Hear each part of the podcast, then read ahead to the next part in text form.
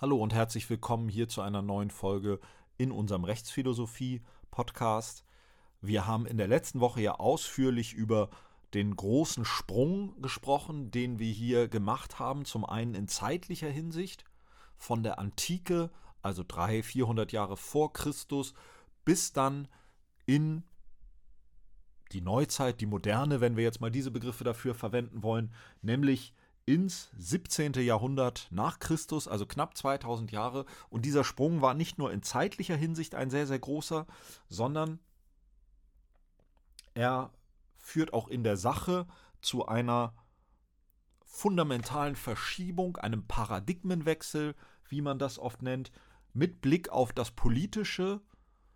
Und zwar insofern, als wir in der Antike, sehr vereinfacht gesprochen jedenfalls, eine Vorstellung hatten, die den Maßstab für Staatlichkeit, für Gemeinschaft, auch für Herrschaft letztlich an irgendeine Form objektiver, wir könnten auch sagen metaphysischer Vorgaben bindet. Wir haben es bei Platon in der Politeia sehr ausführlich gesehen. Für Platon war der gute, der gerechte Staat derjenige, in dem alle Menschen ihrer Natur entsprechend leben. Und was diese Natur der Menschen jeweils ist, das ist eben vorgegeben. Die Natur ist etwas, was wir vorfinden.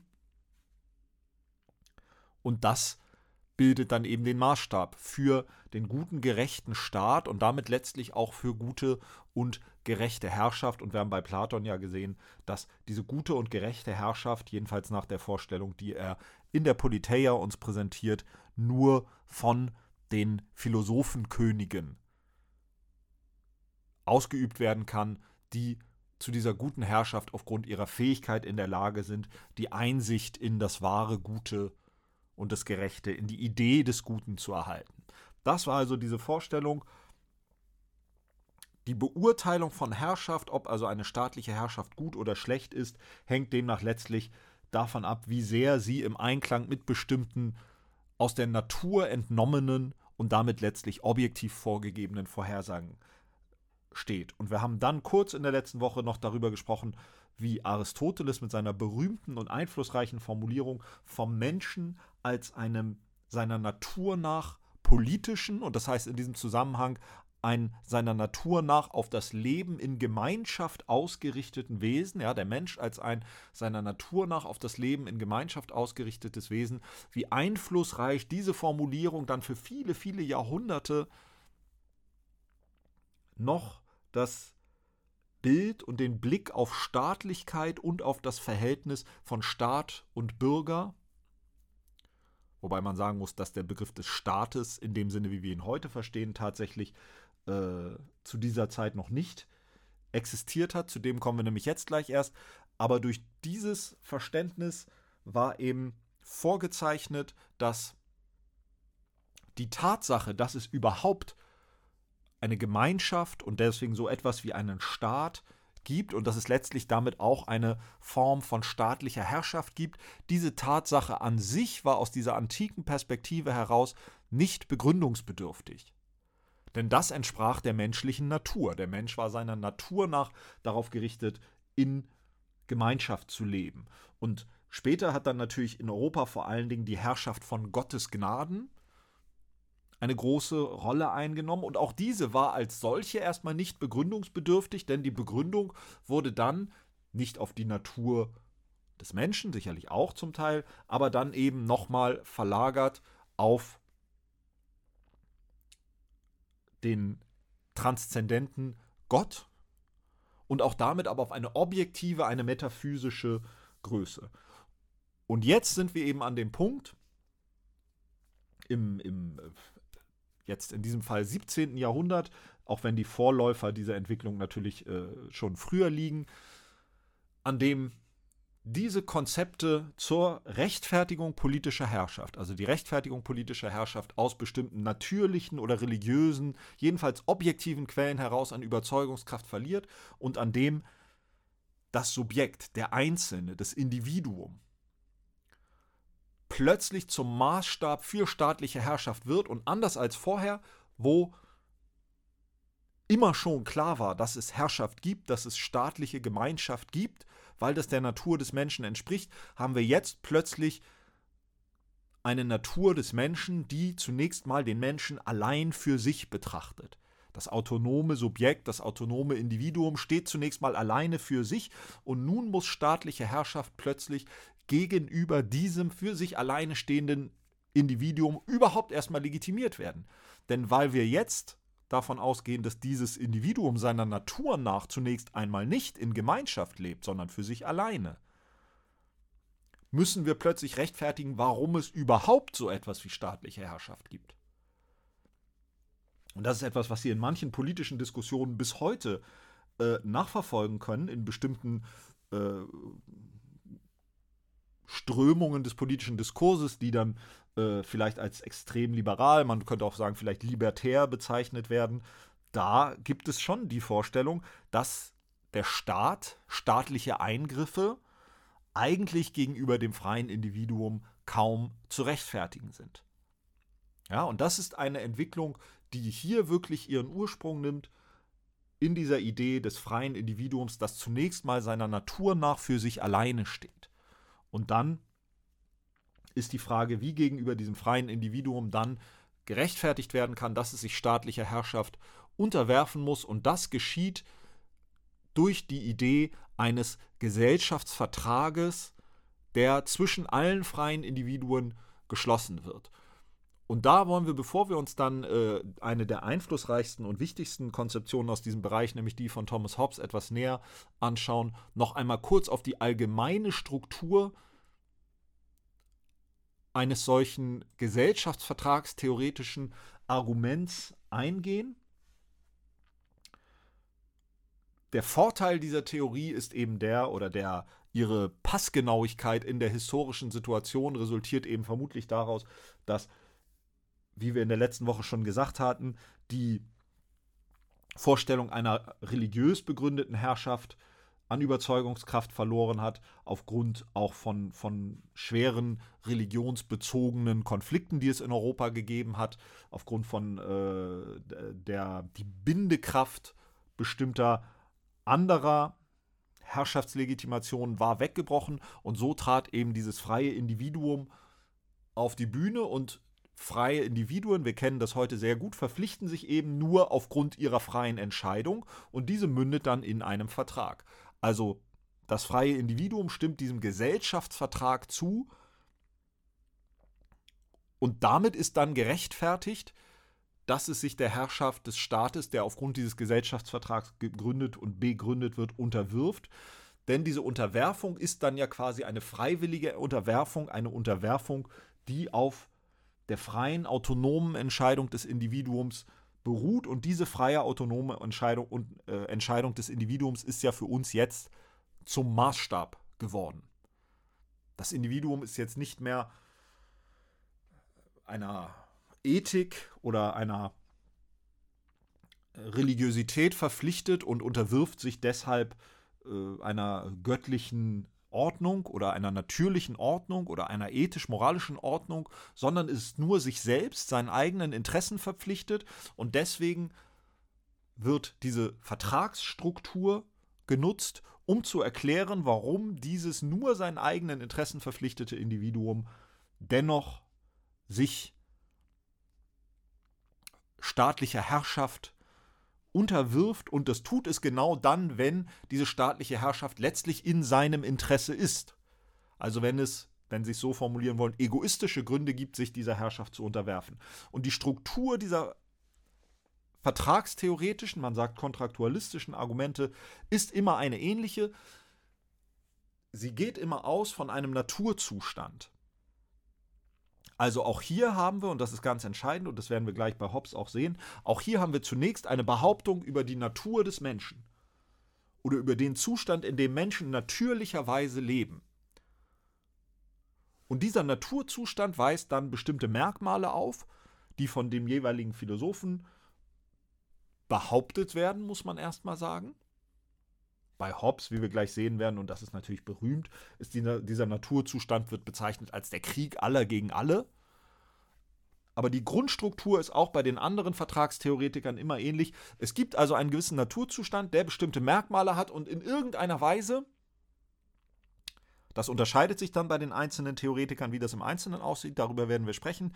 In irgendeiner Weise ist dieser Naturzustand für den Einzelnen nachteilig. Und um dann diesen letztlich aufgrund bestimmter Merkmale nachteiligen Naturzustand zu überwinden, wird dann ein Vertrag geschlossen zwischen allen Individuen, die alle ein Interesse an der Überwindung dieses für sie nachteiligen Naturzustands haben, weil in diesem Naturzustand eben zum Beispiel Konflikt, Krieg und Gewalt herrscht und die Individuen haben ein Interesse, und zwar ein egoistisches Interesse daran, diesen Naturzustand zu überwinden. Und aus diesem Grund einigen sie sich auf einen Vertrag, einen Gesellschaftsvertrag und richten Kraft dieses Vertrages dann einen rechtlich geregelten, einen staatlichen oder auch bürgerlichen Zustand her. Und in diesem gelten dann bestimmte andere Regeln und oder bestimmte andere, dieser hat bestimmte andere Eigenschaften, zum Beispiel die Geltung von Gesetzen und so weiter. Und dieser rechtlich geregelte Zustand ist dann für die Individuen, für die Menschen vorteilhafter als der Naturzustand. Das heißt, jeder hat ein vernünftiges, rationales, einen vernünftigen, rationalen Grund, sich einem solchen Gesellschaftsvertrag anzuschließen, denn der Zustand, der nach dem Abschluss des Gesellschaftsvertrages besteht, ein Zustand, in dem Gesetze herrschen, in dem es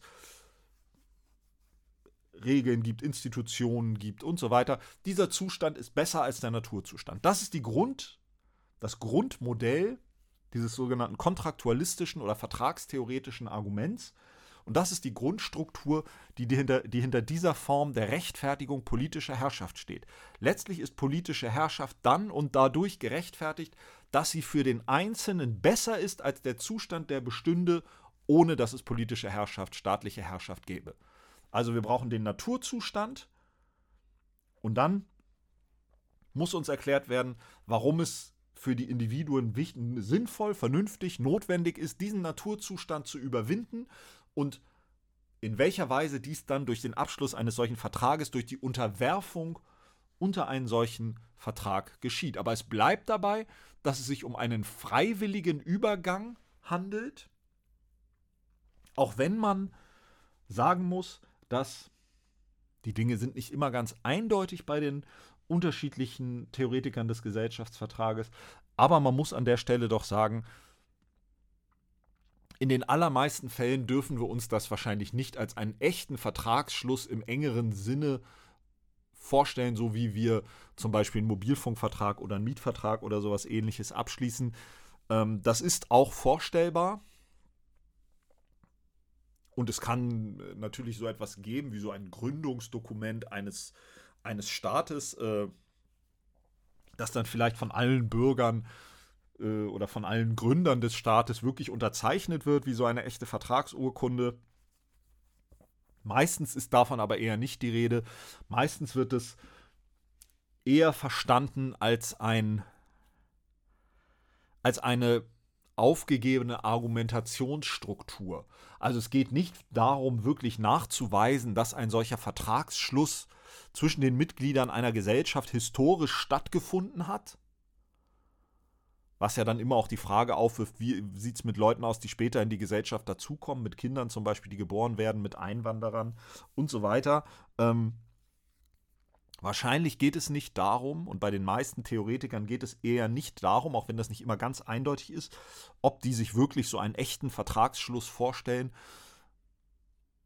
Man kann auch über, über konkludente Vertragsschlüsse dann nachdenken, also durch, durch schlüssiges Verhalten, immer mal wieder ist der Gedanke aufgekommen, dass man sagt, jeder, der aus einem Staatsgebiet nicht auswandert, erklärt durch diese Nichtauswanderung sein Einverständnis mit dem Gesellschaftsvertrag und erklärt damit seine Unterwerfung unter diesen Gesellschaftsvertrag, die Teilnahme an Wahlen oder ähnliches. Man kann sich da über bestimmte konkludente Handlungen Gedanken machen ähm, Zustimmungshandlungen, die man dann wertet als Zustimmung des Einzelnen zu einem solchen Gesellschaftsvertrag. Tatsächlich ist das aber wohl nicht der entscheidende Punkt dieser Philosophie, sondern tatsächlich ist der entscheidende Punkt dieser kontraktualistischen, gesellschaftsvertragstheoretischen Begründung staatlicher Herrschaft wohl ein anderer, nämlich der, dass ein neuartiger Legitimationsmaßstab formuliert wird. Es ist nicht mehr die Natur des Menschen, die meinetwegen für den Philosophen erkennbare Natur des Menschen, an der sich staatliche Herrschaft messen lassen muss. Es ist nicht die Gnade Gottes oder irgendeine göttliche Vorsehung, irgendwelche göttlichen religiösen Vorgaben, an denen sich staatliche Herrschaft messen muss, sondern es ist das Interesse des einzelnen Individuums. Und staatliche Herrschaft kann sich nur dann als legitim ausweisen, wenn sie zeigen kann, dass sie im Interesse des einzelnen Individuums, und zwar jedes einzelnen Individuums liegt. Und das ist wahrscheinlich der, der, der Kern dieser Gesellschaftsvertragstheorie und weniger die Vorstellung, dass da wirklich solche Verträge abgeschlossen werden oder dass es bestimmter, sei es konkludenter, stillschweigender Zustimmungen zu einem solchen Gesellschaftsvertrag dann wirklich bedarf, sondern der Hauptpunkt ist, dass das freie Individuum als neuer Dreh- und Angelpunkt für die menschlichen Verhältnisse in den Vordergrund getreten ist, nicht mehr die, die göttliche Natur oder etwas ähnliches, sondern wirklich der Einzelne mit seinen zunächst mal egoistischen Interessen für sich betrachtet und die Gesellschaftsvertragstheorie bewirkt, dass dieses freie Individuum, dass dieser Einzelne zum Maßstab erhoben wird für die Legitimation staatlicher Herrschaft und dass die Begründung staatlicher Herrschaft sich an diesem Individuum, an diesem Individuum, an diesem Einzelnen orientiert. Und wir hatten in der letzten Woche schon kurz darüber gesprochen, dass es sicherlich kein Zufall ist, dass der einzelne, das freie, egoistisch, man könnte auch sagen ökonomisch denkende Individuum zu einer Zeit ins Zentrum der Philosophie rückt, in der auch politisch, ökonomisch, geschichtlich eine Wirtschaftsordnung zunehmend an Raum gewinnt, die ebenfalls auf einem sehr individualistischen, ökonomischen Denken beruht und die insbesondere eben auch das auflöst, was man, was man eine stratifizierte Gesellschaft, also eine in bestimmte ähm, Klassen oder Gruppen geordnete Gesellschaft nennt und dass sich insbesondere auch etwas auflöst, nämlich dass insbesondere das Eigentum an Grund und Boden letztlich nicht Teil eines wirtschaftlichen Handelsprozesses ist, sondern Grund und Boden wurde vererbt. Und Grund und Boden konnte man eigentlich nur durch Erbe erlangen. Und die Fürsten haben das dann eben an, an ihre Nachfahren vererbt und die, äh, der Adel war im Grunde im, im äh, Besitz des Grund und, von Grund und Boden. Der Adel war Eigentümer von Grund und Boden und hat dieses Eigentum auch behalten. Und es bestand keine Möglichkeit, dieses durch Geld zu erwerben, egal wie viel man hat.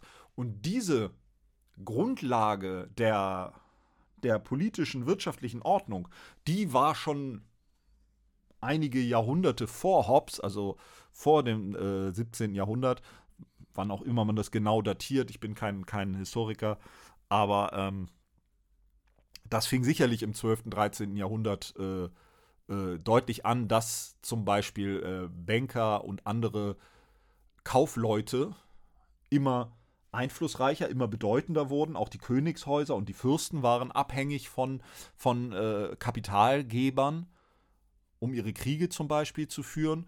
Und gleichzeitig waren aber diese, diese bürgerlichen, diese Kaufleute, diese Banker ausgeschlossen von der politischen Herrschaft und ausgeschlossen vom Erwerb an Grund und Boden, jedenfalls grundsätzlich. Und diese Verschiebungen, die wesentlich früher in den politischen Verhältnissen und in den ökonomischen Verhältnissen sich abgespielt haben, die dringen nun auch natürlich durch in die Gesellschaft und spiegeln sich auch in der Philosophie wieder.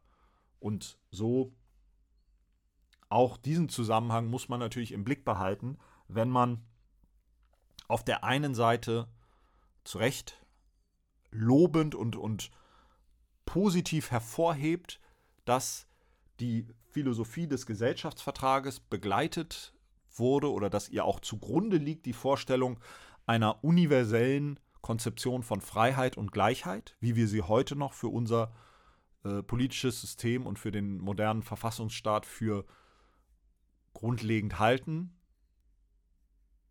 das aber gleichzeitig wir uns natürlich klar machen müssen, dass auch ökonomische Entwicklungen hier eine Rolle gespielt haben, die sicherlich nicht zuallererst eine möglichst freie, gleiche und gerechte Gesellschaft im Sinn hatten, sondern ähm, dass es eben einfach auch ökonomische Machtverhältnisse gibt, die zunehmend politische Machtverhältnisse überlagert haben und dass dann irgendwann eine Zeit beginnt, in der diese ökonomischen Machtverhältnisse sich auch in politische Machtverhältnisse übersetzen. Und diese Übersetzung machte eben eine, eine Abkehr von, diesem, äh, von dieser stratifizierten Gesellschaft, von dieser in bestimmte Klassen, jetzt im, nicht im, im, im modernen äh, marxistischen Sinne, sondern im Sinne von, von Adel und Bürgertum, ähm, eine Abkehr von dieser Gesellschaft erforderlich. Ja, das, ähm, da werden auch Dinge nachvollzogen, die sich zuvor schon ökonomisch durchgesetzt haben. Und das, das sollte man immer im Blick behalten, ohne damit, ich betone auch das nochmal, was ich in der letzten Woche gesagt habe, ohne damit die Philosophie des freiheitlichen Staates zu delegitimieren oder ausschließlich als, als Fassade für brutalen Kapitalismus darstellen zu wollen. Auch das wäre zu einfach, aber genauso wäre es zu einfach und zu naiv, ähm, die Entstehung dieses freiheitlichen Staates moralisch unkritisch zu überhöhen und nicht zu sehen, dass davon begleitet, dass das auch begleitend war zu Entwicklungen, die mit diesen Idealen und ideellen Vorstellungen überhaupt nicht im Einklang standen. Und da ist natürlich das Thema, das wir schon mehrfach angesprochen haben, der Kolonialismus, äh, äh, der Sklavenhandel. Das sind ja alles Dinge, die sich parallel ereignet haben. Also während wir in Europa diese Philosophie des, äh, der Freiheit und Gleichheit kultiviert haben, wurden von denselben Staaten, in denen das nach innen weitgehend geschah, auch dort zum Beispiel unter Ausblendung von Frauen nach wie vor weiterhin, ähm, aber währenddessen wurden, wurden äh, Millionen von Nicht-Europäerinnen und Nicht-Europäern unterworfen, versklavt und auch ermordet. Also das ist die Ambivalenz, ich habe das mehrfach betont, die wollen wir immer aufre die, die wollen wir immer im Blick behalten, ähm, aber ohne daraus die, die auch die die Wohltaten dieser Philosophie gänzlich äh, dann zu verwerfen. Und da können wir eben bei Thomas Hobbes wirklich sehr, sehr gut anfangen und eben zum einen Ansätze für diese bewahrenswerte und, und äh, wichtige Einsicht in die Gleichheit aller Menschen und parallel dazu leider sehen, wie Hobbes auch letztlich eine Legitimation dafür geliefert hat, Menschen brutal zu unterdrücken und äh, zu unterwerfen und zu unterjochen und zu versklaven. Und wenn wir jetzt dann bei Hobbes anfangen und ähm, diese Grundstruktur des kontraktualistischen Arguments nochmal nehmen, wir haben gesagt, zunächst behaupten Gesellschaftsvertragstheoretiker, es gibt Theoretiker, es gibt einen bestimmten Naturzustand und weil dieser eben in der einen oder anderen Hinsicht äh, nachteilig ist für die Menschen, entscheiden sie sich dazu, diesen Naturzustand zu verlassen und aufgrund durch einen Gesellschaftsvertrag einen staatlichen, rechtlich geregelten Zustand äh, in Kraft zu setzen. Und die Naturzustandskonzeption von Hobbes, die ist nun weltberühmt. Und Hobbes, und ich habe Ihnen äh, da ja das 13. Kapitel des Leviathan äh, einmal ans Herz gelegt, da kann man das sehr schön lesen. Diese Formulierung von Hobbes, äh, die berühmte Formulierung, ähm, dass der Naturzustand, der Krieg, ein Krieg jeder gegen jeden. Das ist das, was nach Hobbes den Naturzustand auszeichnet. Der Krieg jeder gegen jeden. Sie kennen vielleicht diese bekannte Formulierung, der Mensch ist des Menschen Wolf, die nicht direkt im Leviathan drinsteht, die aber dann ganz berühmt geworden ist. Und in der Tat zeichnet Hobbes ein nicht unbedingt grausames Bild des Naturzustandes, denn wir müssen uns klar machen, es geht bei Hobbes nicht, jedenfalls nicht zwingend und nicht mal unbedingt in erster Linie darum, dass dieser Krieg jeder gegen jeden, dieser äh, Naturzustand wirklich ein Zustand der permanenten Schlachten wäre, des permanenten Kampfes, sondern was viel entscheidender ist für Hobbes, das ist ein Zustand des permanenten Misstrauens, der permanenten Furcht und das resultiert daraus, dass für Hobbes die Menschen im Naturzustand erstmal in einer bestimmten Form der Gleichheit leben. Und Hobbes sagt eben auch, naja, der eine ist vielleicht ein bisschen stärker als der andere und der andere ist ein bisschen schwächer, aber letztlich sind die Menschen sich doch so sehr gleich, dass im Naturzustand es nie dazu kommt, dass irgendwie einer den anderen dauerhaft besiegt und dann konkurrieren diese zumindest im Wesentlichen gleich starken Menschen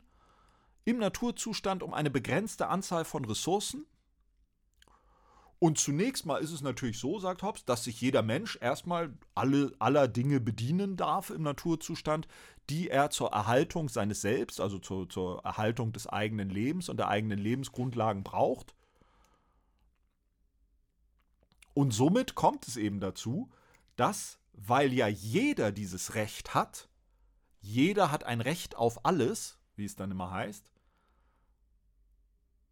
so habe ich zwar ein Recht auf alles, weiß aber, dass gleichzeitig jeder andere auch ein Recht auf alles hat und muss daher jederzeit damit rechnen, dass irgendeiner kommen könnte und mir das, was ich gerade habe und was ich gerade zum Überleben brauche, wegnimmt.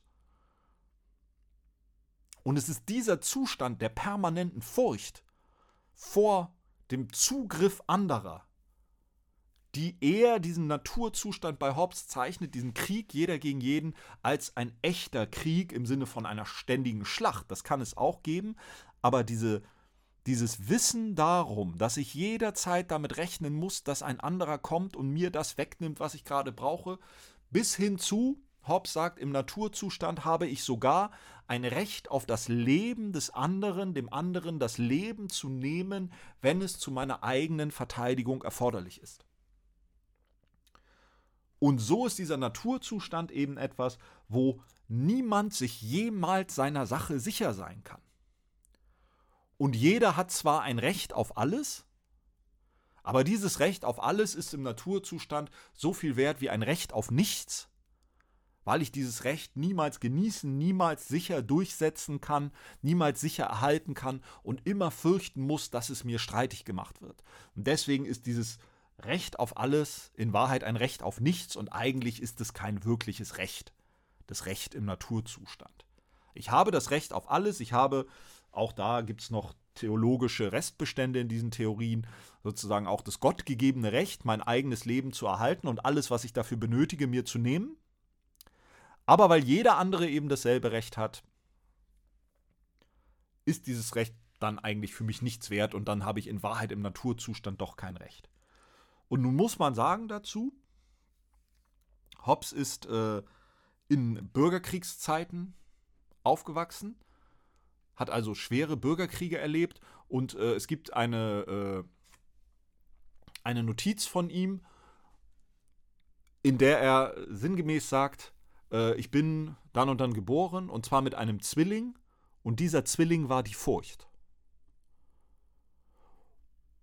Und diesen Kontext muss man natürlich auch sehen an der Stelle. Dass Hobbes eben die Welt in dieser Weise wahrgenommen hat, diese Dinge erlebt hat, den Krieg, den Kampf, den Konflikt, und das natürlich dann auch in seiner Theorie so verarbeitet wurde. Denn, und das ist wichtig, so wie Aristoteles einfach behauptet hat, der Mensch sei seiner Natur nach ein politisches, und das heißt in dem Zusammenhang nochmal, ein seiner Natur nach in Gemeinschaft lebendes Wesen, und es war eben eine reine Behauptung, so behauptet Hobbes jetzt einfach das Gegenteil. Und all das, was er dort erzählt über diesen Naturzustand, in dem die Menschen permanent in Sorge sein müssen, dass ein anderer ihnen das wegnimmt, was sie zum Leben brauchen.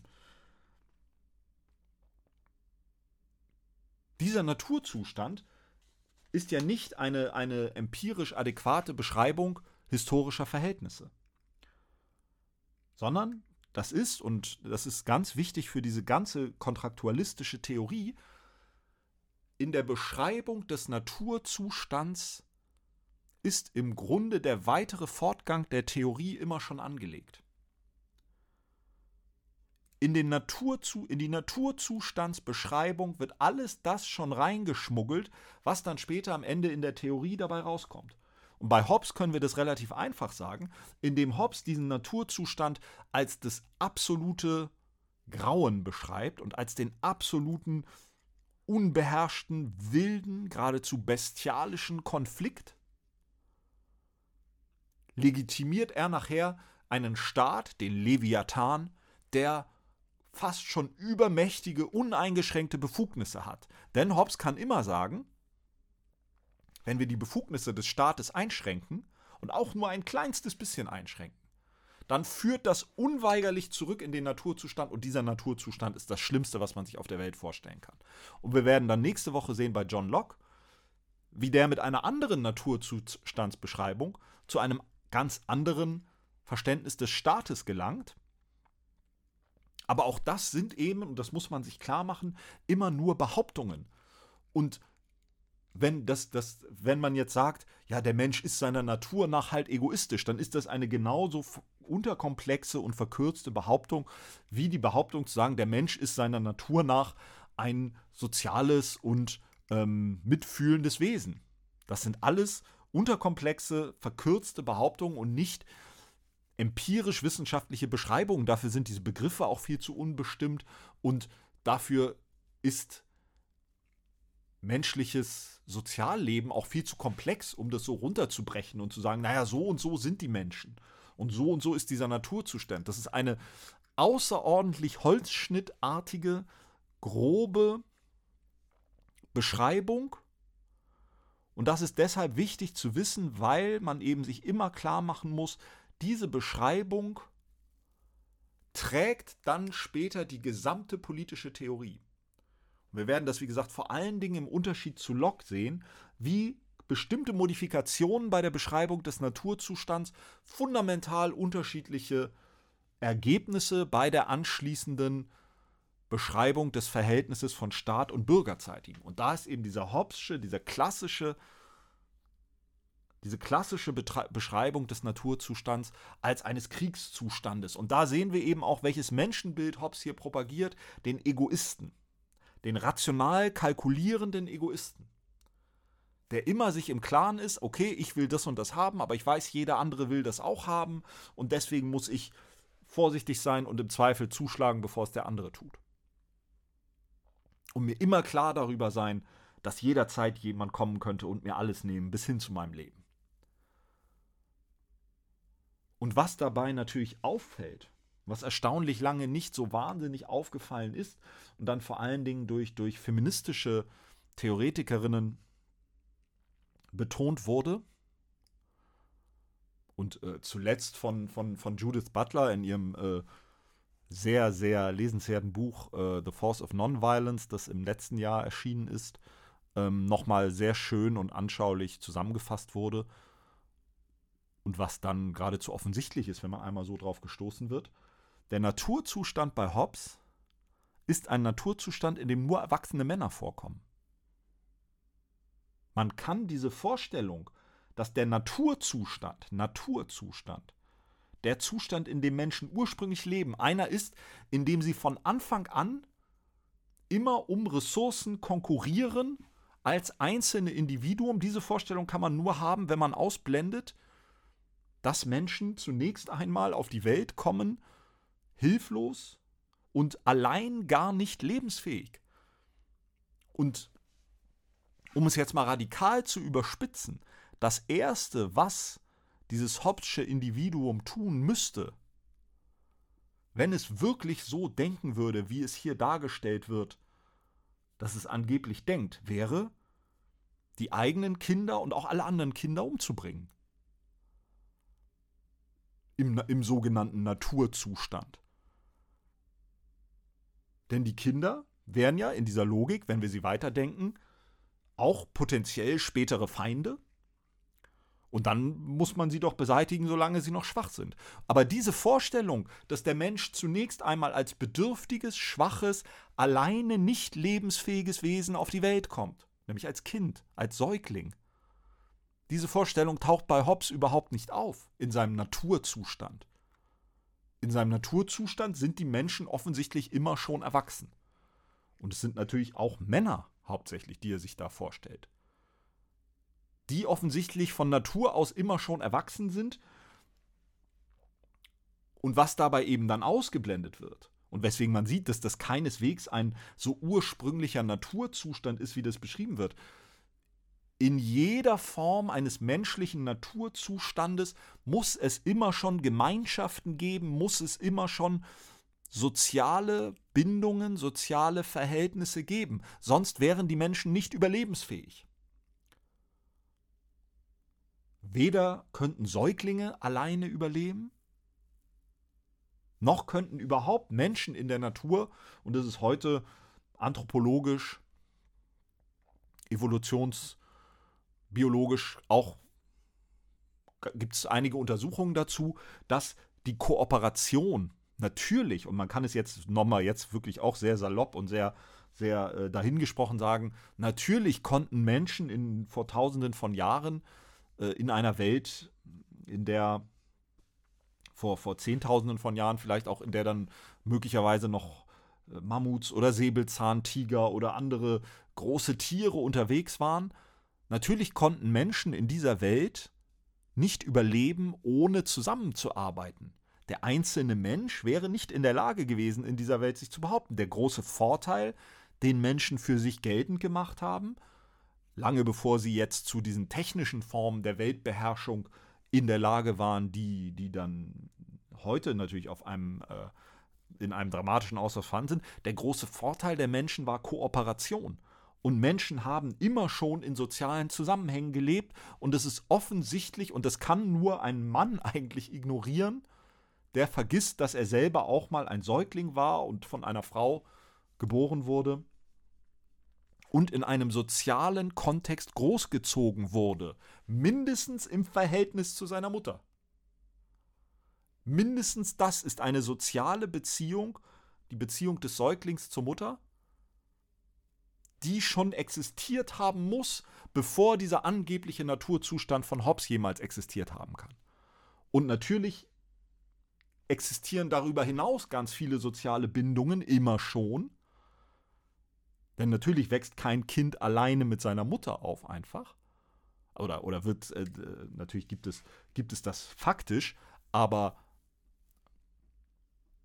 Menschen werden geboren immer schon in sozialen Kontexten, wie auch immer die sein mögen. Und dieses Bild, was Hobbes zeichnet, von diesen alleine durch die Welt streifenden Menschen, die sich um Ressourcen streiten mit anderen, das ist alles Mögliche, aber kein Naturzustand. Denn damit Menschen überhaupt dieses Alter erreichen, in dem diese, diese Welt existieren könnte, theoretisch, müssen schon soziale Voraussetzungen in Kraft sein.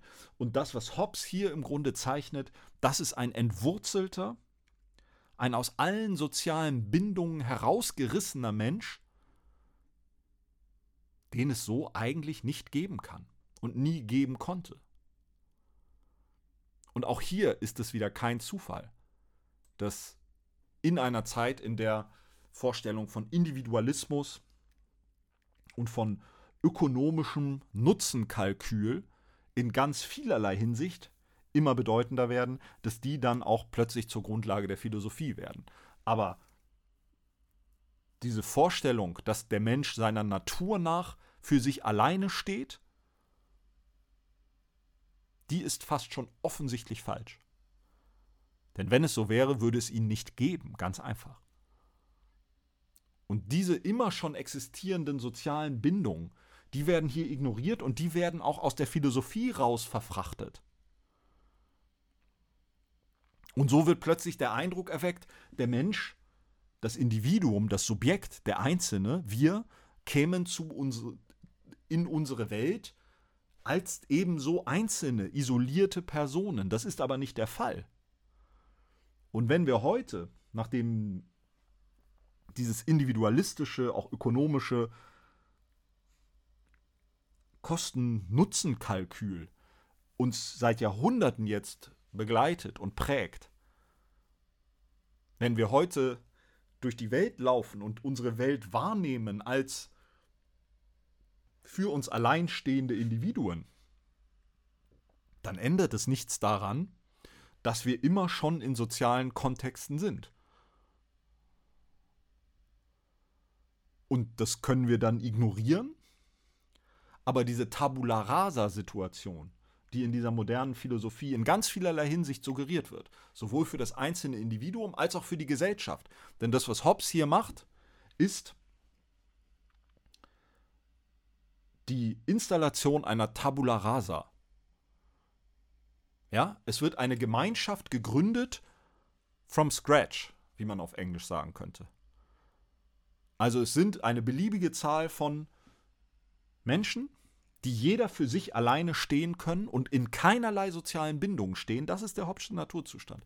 Und die können dann frei von all diesen Bindungen und nur aufgrund ihrer individuellen Interessen und ihrer individuellen Freiheit diesen Staat gründen. Das kann aber nie passieren.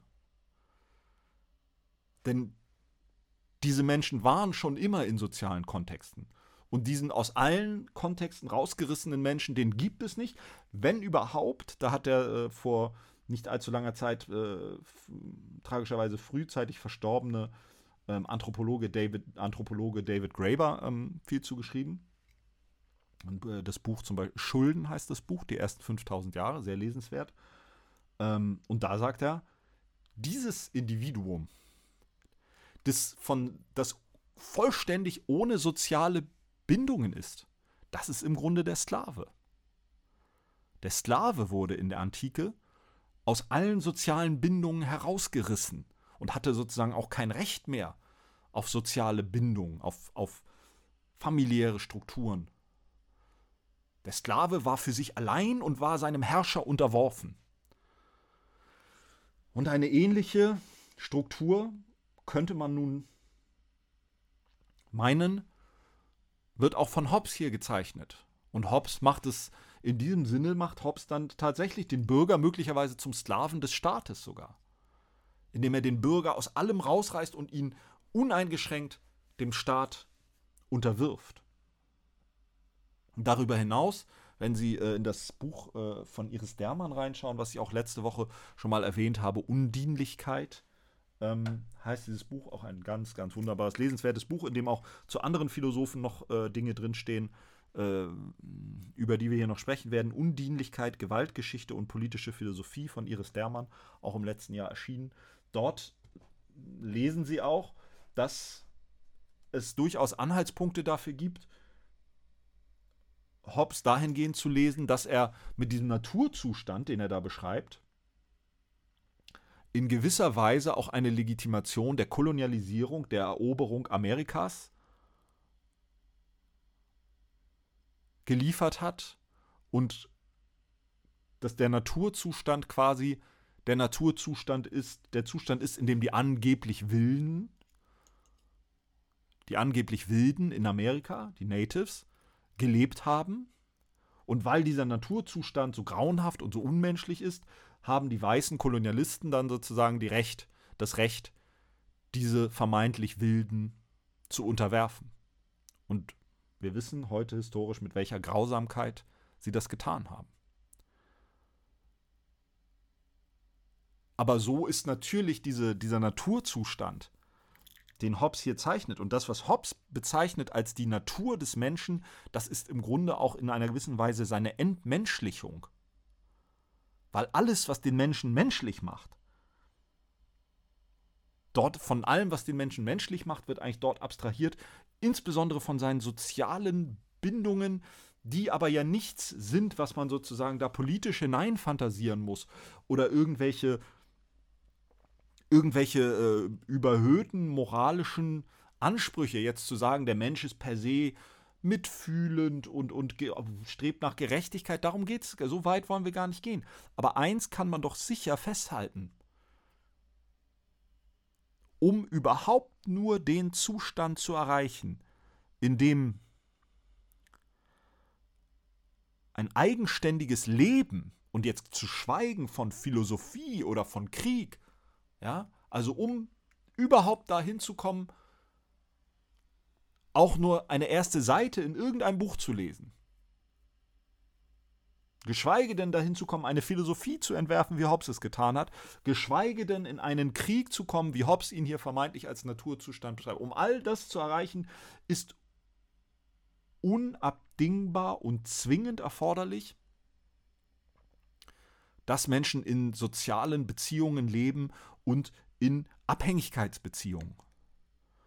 Denn bevor der Mensch als bewusstes Wesen, wir wissen nicht genau, wann, wir wissen nicht genau, was wir unter Bewusstsein zu verstehen haben und wir wissen nicht, können nicht genau sagen, in welchem Alter das eintritt, aber frühestens ähm, im, im, im, in einem einfachen Sinne Selbstbewusstsein, frühestens mit drei, vier, vier Jahren, frühestens um dort überhaupt hinzukommen, um überhaupt dahin zu kommen, als bewusstes Subjekt die Welt zu erfahren und wahrzunehmen, ist mindestens einmal eine soziale Beziehung zur Mutter, zu den Eltern notwendig, ansonsten würde kein Mensch jemals überleben. Und das auszublenden und den Menschen so zu zeichnen, dass all das nicht stattfindet, nicht existiert, das ist in gewisser Form auch eine Entmenschlichung und man mag es so lesen, wie Iris Dermann das tut, dass Hobbes damit auch eine Blaupause gibt für die Entmenschlichung von American Natives und von Afrikanerinnen und Afrikanern, die nämlich natürlich parallel genau in der Zeit, als Hobbes das hier schreibt, entmenschlicht, versklavt, entrechtet und ermordet wurden. Von Vertretern der englischen Krone und von anderen Vertretern anderer europäischer Staaten. Und zwar in erschreckend großen und systematischem Stil und Umfang. Und das ist in der Tat dann die, die dunkle Seite dieser Philosophie des freien Individuums. Und das ist ganz vieles, was in diesem Naturzustand, der so einfach gezeichnet ist und der uns so eingängig erscheint, dass wir bis heute Schwierigkeiten haben, uns vorzustellen, wie ein Leben ohne Staat wäre. Und intuitiv neigen ganz viele von uns, da bin ich sicher dazu, zu glauben, ja, das stimmt. Wenn es keinen Staat gibt, der aufpasst, dann würde, würde Hauen und Stechen herrschen. Und Chaos und Anarchie und Gewalt. Also wir haben über die Jahrhunderte, glaube ich, immer mehr angefangen, Hobbes zu glauben. Dass die Menschen so sind und dass die Menschen sich die Köpfe einschlagen, wenn man sie nicht, zumindest mit der Androhung von Gewalt, davon abhält. Und das ignoriert mindestens einen wesentlichen Teil von etwas, was wir guten Gewissens als menschliche Natur bezeichnen können, auch wenn das ein schwieriger Begriff ist, nämlich die Tatsache, dass Menschen um überhaupt in ein selbstständig lebensfähiges Alter zu kommen, immer auf soziale Verhältnisse, soziale Bindungen angewiesen sind. Der Hobbesche Naturzustand kann kein Naturzustand sein, denn diesen Zustand kann es so in der Natur nicht geben. Es muss einen davor liegenden Zustand geben, in dem Menschen geboren und großgezogen werden. Und das findet bei Hobbes nicht statt. Und dieses Individuum, das er uns da zeichnet und das von dort an so prägend werden soll für die europäische Philosophie und Geistesgeschichte, dieses Individuum mag es geben, aber es ist nicht der Naturzustand. Dieses Individuum geht aus einem anderen Zustand, einem sozialen, gesellschaftlichen, wie auch immer Sie das nennen wollen, Zustand hervor, aus einer Welt, aus einer Lebenswelt hervor, in der es Bindungen gibt zwischen Menschen und in der die Menschen nicht völlig bindungsfrei als rein egoistisch denkende Individuen einander gegenüberstehen. Und mit diesen doch skeptischen ähm, Bemerkungen zu Hobbes wollen wir es nicht schließen, sondern wir wollen mit einer Passage schließen für heute, die ich immer wieder zitiere, weil sie bei all den Schwierigkeiten, die Hobbes mit sich bringt und bei all dem Dunklen, was in seiner Philosophie steckt, was er manchmal vielleicht versucht zu verbergen, was er manchmal möglicherweise selber nicht in aller Deutlichkeit gesehen hat, hat er doch eine Sache in bestechender Klarheit, und ich kann Ihnen nur empfehlen, lesen Sie mal was von Hobbes. Das ist viel einfacher zu lesen als das, was manche deutsche Philosophen dann später schrieben, die oft aufwendiger und, und schwieriger lesbar schreiben. Und Hobbes, äh, genauso wie Locke, schreibt ganz klar und sehr einfach und verständlich. Und ein Gedanken, und das ist der Gedanke, den wir eigentlich bis zum Ende dieser Veranstaltung durch alle Zweifel und Widersprüche und, und Untiefen und Abgründe niemals verlieren wollen. Den hat Hobbes doch in wunderbarer Weise formuliert. Und zwar hat er ihn formuliert gegen Aristoteles. Ich hatte Ihnen ja schon gesagt, Aristoteles hat zu diesem Zeitpunkt, äh, also die Schriften des Aristoteles waren zu diesem Zeitpunkt fast 2000 Jahre alt. Und dennoch fühlt Hobbes sich bemüßigt, an ganz zentraler Stelle sich mit ihm auseinanderzusetzen. Ähm, und das möchte ich Ihnen jetzt äh, zum Abschluss mal vorlesen, weil das, ähm, wie gesagt, einen Punkt glasklar und bestechend auf den Punkt bringt, den wir hier immer festhalten wollen, ohne dabei in unkritische Rezeption dessen zu verfallen und ohne all das auszublenden, all die Schwierigkeiten und Probleme, über die wir gerade gesprochen haben, doch dieser Punkt. Ähm, das ist aus dem äh, 15. Kapitel des Leviathan. Und da schreibt Hobbes, ähm, für die Frage, wer der bessere Mann sei, ist im reinen Naturzustand, in dem, wie oben gezeigt, alle Menschen gleich sind, kein Raum. Die gegenwärtig bestehende Ungleichheit wurde durch die bürgerlichen Gesetze eingeführt. Ich weiß, dass Aristoteles im ersten Buch seiner Politik zu einer Grundlage seiner Lehre macht, einige Menschen seien von Natur aus zum Befehlen geeigneter womit er die klügere Sorte meint, nämlich die, zu der er sich aufgrund seiner Philosophie selbst zählte. Und andere zum Dienen, womit er Leute, Leute meint, die starke Körper besaßen, aber keine Philosophen waren wie er. Als ob die Einteilung in Herr und Knecht nicht durch Übereinstimmung der Menschen, sondern aufgrund Unterschied, ihres unterschiedlichen Verstands eingeführt worden wäre. Dies widerspricht nicht nur der Vernunft, sondern auch der Erfahrung. Denn es sind nur wenige so dumm, dass sie nicht lieber selbst regieren, als von anderen regieren lassen würden. Ebenso wenig fällt denjenigen, die sich selbst für klug halten, immer oder oft oder meistens der Sieg zu, wenn sie mit denen kämpfen, die ihre eigenen, ihrer eigenen Klugheit misstrauen. Und wenn deshalb die Natur die Menschen gleich geschaffen hat, so muss diese Gleichheit anerkannt. Oder aber, wenn die Natur die Menschen ungleich geschaffen hat, die Menschen sich jedoch für gleich halten und zu gleichen Bedingungen in den Friedenszustand eintreten wollen, diese Gleichheit eingeräumt werden. Deshalb stelle ich dieses neunte Gesetz der Natur auf.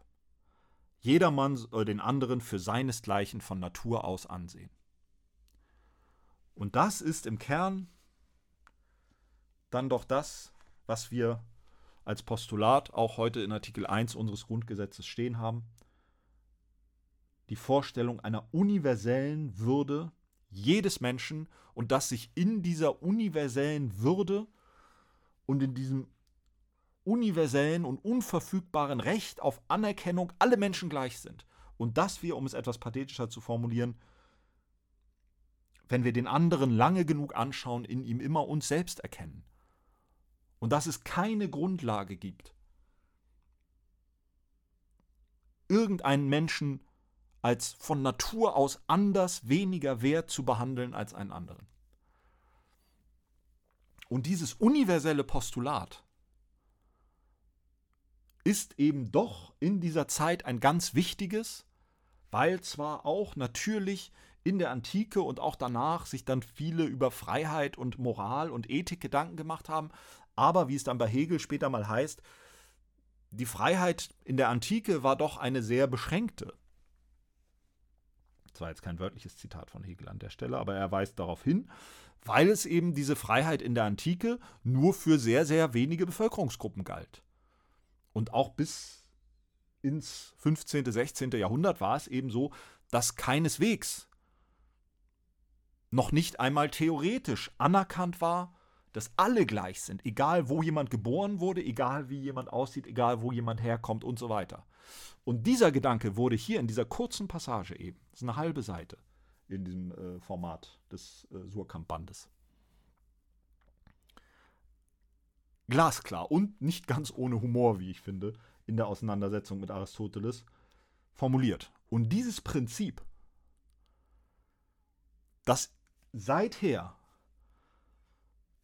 vor allen Dingen natürlich auffällt durch seine immer noch unvollständige Realisierung. Und natürlich wurde dieses Prinzip hier formuliert und dann weiterentwickelt von, von den Nachfolgern von Hobbes als Freiheit und Gleichheit und der Staat, die, die, der, der, der freiheitliche Staat oder der demokratische Rechtsstaat, wie immer Sie es nennen wollen, der Verfassungsstaat entstand dann als ein Staat, der sich diese Prinzipien auf die Fahnen geschrieben hat. Und wer das alles, während das alles passiert, werden diese Prinzipien nicht nur mit Füßen getreten, sondern von denselben Staaten werden immer wieder diese Prinzipien aufs brutalste missachtet. Das dürfen wir nicht vergessen. Wir können nicht einfach sagen, hier ist diese tolle europäische Philosophie und das ist so großartig und das ist alles wunderbar und perfekt und wir erzählen dem Rest der Welt jetzt, wie es geht. Nein. Das, es gibt ein äh, Buch, King Cotton heißt es, von einem äh, äh, Historiker Sven Beckert und der schreibt es dort, dass das Europa schon immer durch dieses Innen und Außen gekennzeichnet war. Nach innen wurden diese Werte und diese Prinzipien, Menschenwürde, Demokratie, Rechtsstaat, zunehmend praktiziert mit Blick auf die Anerkennung der Rechte von Frauen nun noch lange nicht in diesem Zeitpunkt. Und da sind wir heute natürlich um einiges weiter, aber sicherlich noch nicht, äh, auch noch nicht am Ende der, der, der Entwicklung. Aber man kann in gewissem Umfang sicherlich sagen, dass die Entwicklung innerhalb Europas vor dem Hintergrund dieser Prinzipien durch natürlich gravierende Rückschläge zum Teil, aber gerade in den letzten Jahrzehnten auch durch Fortschritte gekennzeichnet ist, was zum Beispiel Frauenrechte angeht. Gerade in den letzten Jahrzehnten. Aber nichtsdestotrotz dürfen wir eben nicht übersehen, dass von Anfang an diese Prinzipien, die nach innen dann sukzessive ausgeburt, dann, dann wieder abgeschafft und wurden, das war natürlich auch in, nach innen ein großes Hin und Her, aber nach außen wurden diese Prinzipien nie vertreten. Für Nicht-Europäerinnen und Nicht-Europäer galten diese angeblich universellen Rechte nie. Und sie gelten bis heute nicht. Und das können Sie an den Außengrenzen der Europäischen Union ganz genau sehen, dass diese Prinzipien immer noch nicht gelten für Nicht-Europäerinnen und Nicht-Europäer. Und dass wir wirklich alles tun, um Menschen abzuhalten, davon in einen Raum zu kommen, wo es uns dann zunehmend schwerfallen würde, ihnen diese Rechte und Prinzipien nicht zuzuerkennen. Und das ist der Widerspruch, mit dem wir diese Philosophie kon konfrontieren müssen. Und wir müssen einerseits dieses Wunderbare und, und Großartige, was in dieser kurzen Passage von Hobbes eben zum Ausdruck kommt, bewahren und aufrechterhalten, aber wir müssen es mit seiner eigenen, mit seinem eigenen Scheitern konfrontieren und uns fragen, was dieses Scheitern, und zwar dieses krachende Scheitern in der realen geschichtlichen Welt bedeutet und wie wir in Zukunft damit umgehen wollen. Und so werden wir nächste Woche dann noch ein bisschen weitermachen mit Hobbes und noch ein bisschen über den, über den Staatsbegriff und das Staatsverständnis sprechen, das für ihn aus seiner Theorie folgt, um dann zu John Locke äh, weiterzugehen. Bis dahin äh, hoffe ich, Sie haben eine schöne Zeit. Lassen Sie es sich gut gehen, bleiben gesund äh, und bleiben gut gelaunt. Bis bald.